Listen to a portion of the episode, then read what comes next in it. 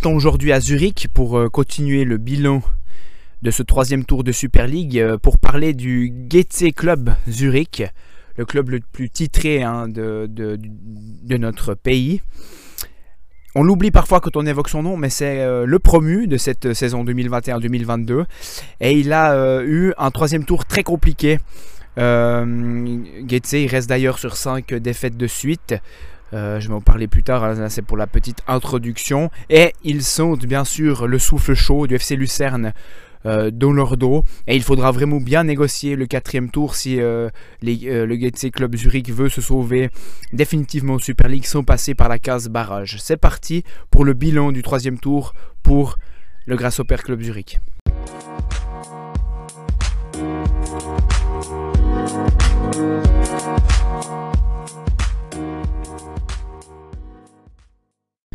Avant d'entrer vraiment dans le bilan de ce troisième tour pour euh, le GTC Zurich, je voulais tout d'abord euh, parler vite fait un peu du passé récent de ce club. Alors c'est clair qu'il faudrait plus qu'un un bref euh, résumé pour parler de ce club. On va d'ailleurs, euh, je vais d'ailleurs faire, euh, je pense, un podcast sur ce club euh, pour, en parler plus longuement, également sur le derby hein, entre le FC Zurich et le GTC Club Zurich. Mais voilà, quand même un petit résumé pour, avant de parler du, troisième tour pour ce monument du football helvétique, qui est, le, on rappelle, hein, le, club le plus titré de notre pays avec 27 championnats et 19 coupes. Donc vraiment un palmarès euh, exceptionnel euh, qu'on n'imagine pas et que c'est vrai que dans le passé récent, hein, depuis les années, euh, bah, depuis le dernier titre en 2003, on n'a plus l'habitude de voir euh, au sommet du football helvétique et c'est vrai qu'on oublie un petit peu ça. donc on sait, hein, comme j'aime bien le répéter, le Gaetier c'est un peu le, c'est un peu le club historiquement des riches du côté de la ville de Zurich, alors que le FC Zurich, c'est plutôt le, club populaire de, la ville.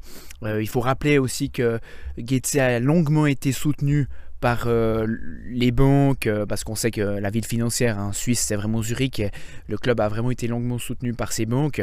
Mais voilà, avec le football euh, moderne, de plus en plus d'étrangers sont venus aux têtes des banques et ont laissé un peu le club parce qu'ils avaient d'autres priorités.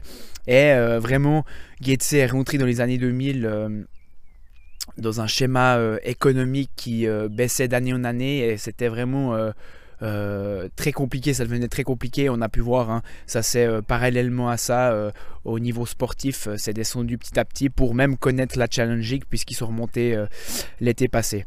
Donc voilà, et c'est également un club très particulier parce que Goethe, on parle d'un monument en Suisse, un monument helvétique au niveau football, mais ils ont perdu, il faut pas oublier leur stade en 2008 avec la avec le déménagement au Letzigrund, puisque le Hartum avait été euh, démoli. Il y a également bah voilà, le partage euh, avec son club ennemi du, du ça fait assez mal. Et il y a également, euh, sans oublier le rachat du club par des Chinois qui ont le Wolverhampton et également un, un, agent assez connu, un George Mendes, qui est venu vraiment avoir des contacts très étroits avec ce club pour amener beaucoup de, de, jeunes. Et ce club est rentré un peu dans un système comme Lausanne Sport, parallèlement si on peut faire une comparaison, euh, dans le système de trading de joueurs. Et euh, voir un monument du football helvétique rentrer dans ce système-là, ça fait très très mal.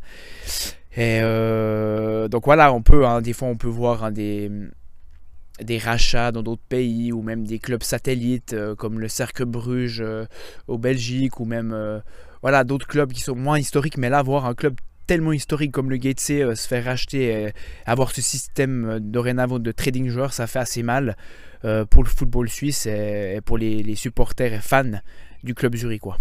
Donc voilà, c'était ma petite introduction. Maintenant, rentrons vraiment dans ce troisième tour de Super League. On aura l'occasion hein, de refaire un, podcast sur le Gatesy Club Zurich, sur les clubs zurichois, sur un peu le passé récent sportif des clubs zurichois parce que c'est très intéressant et il y a à débattre en tout cas.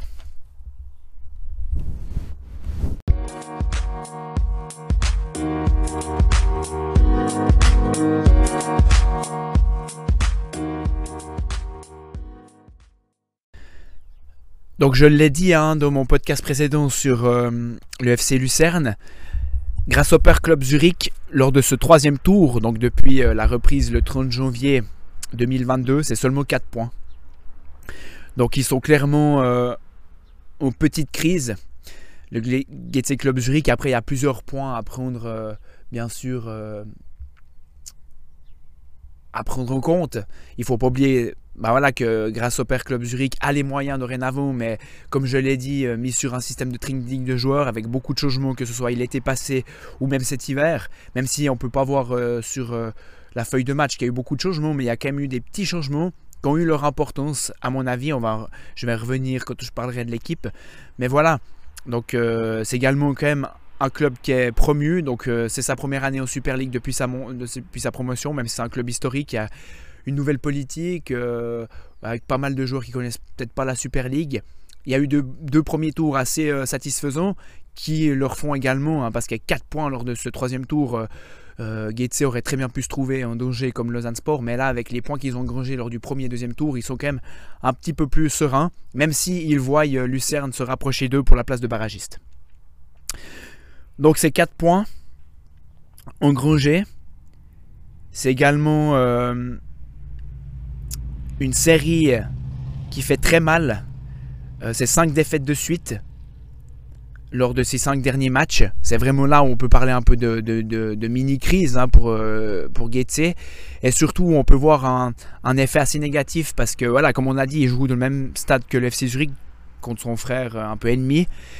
C'est cinq défaites, dont trois à domicile dans ces cinq derniers matchs, avec en moyenne seulement euh, entre 5 et 3000 spectateurs. Donc ça fait vraiment mal et on peut voir vraiment un déclin euh, des fans euh, du Getse Club Zurich. Et il faudra vraiment se reprendre, comme je l'ai dit, lors, du quatrième tour pour, euh, pour espérer vraiment se sauver directement dans cette ligue. Donc voilà, il y a une nouvelle année en Super League, une promotion, mais on peut voir quand même que, que les fans ne se bougent pas au portillon pour aller supporter leur équipe.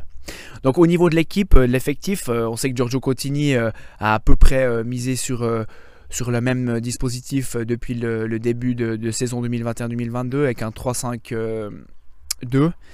Euh, mais voilà, il y a eu quelques changements quand même en début de saison que j'avais envie de parler. Totti Gomez en défense centrale qui était vraiment euh, très important dans la charnière centrale euh, du Getse qui est parti, qui est retourné plutôt au Wolverhampton. il y a également eu Kawabe, le japonais au milieu de terrain, qui lui aussi, euh, alors il a signé avec les Wolverhampton en début euh, euh, janvier, il a quand même fait quelques semaines là-bas et il est revenu auprès dans le club zurichois, donc pour la préparation c'était pas non plus idéal. Et il a également eu Puzic au milieu de terrain, Petar Puzic, lui qui est formé au club, qui a connu un Covid long et qui a, qui a été absent presque tout ce troisième tour. Et bien sûr euh, la méforme des attaquants. Hein. On peut penser à Bonatini, bien sûr, euh, qui formait un duo assez prolifique avec Séné lors des deux premiers tours, puisqu'il pesait à eux deux 15 euh, buts. Sur leurs 15 buts, il n'y a que deux buts qui ont été marqués lors de ce troisième tour par Séné. Donc voilà, c'est tout des petites choses qui font que hum, était en, en, moins bonne forme que ces deux premiers tours. Mais après, voilà, il faut aussi s'avérer que Giorgio Coutinho est rentré dans une série avec son équipe euh, très négative et c'est très très dur de se relever. Alors même si on, on mise sur la stabilité à l'interne, hein, on peut... bah voilà, si on prend les, trois hommes un peu forts hein, de, ce club, on peut parler du capitaine Abrachi qui avait dit qu'après sortir de la défaite euh, de ce week-end face à Bâle, qu'il y avait quand même des choses positives à en tirer, qu'il y avait quand même vu des bonnes choses avec ses deux buts marqués. Cotigny avait tenu le même discours. Et euh, le directeur sportif Olof Jana, qui lui aussi euh, a mis, mis sur la, stabilité, a réitéré sa confiance en Cotigny et à son effectif, tout en espérant bien sûr euh, se sauver en fin de saison.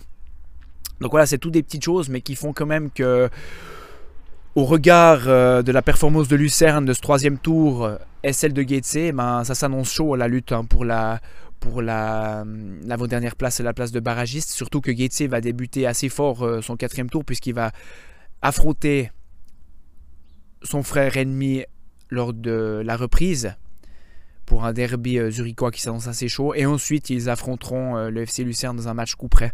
Donc voilà, c'est tout plein de, petites choses qui font que, que a fait a effectué un troisième tour plus que compliqué et quand on rentre dans une série négative comme ça, alors euh, on peut dire que la pause euh, internationale tombe un peu au bon moment hein, pour Giorgio Coutinho, qui euh, récupère également Puzic, hein, qui est revenu à l'entraînement hier. Donc voilà, euh, Giorgio Coutinho aura deux semaines pour travailler, pour préparer au mieux le début du quatrième tour.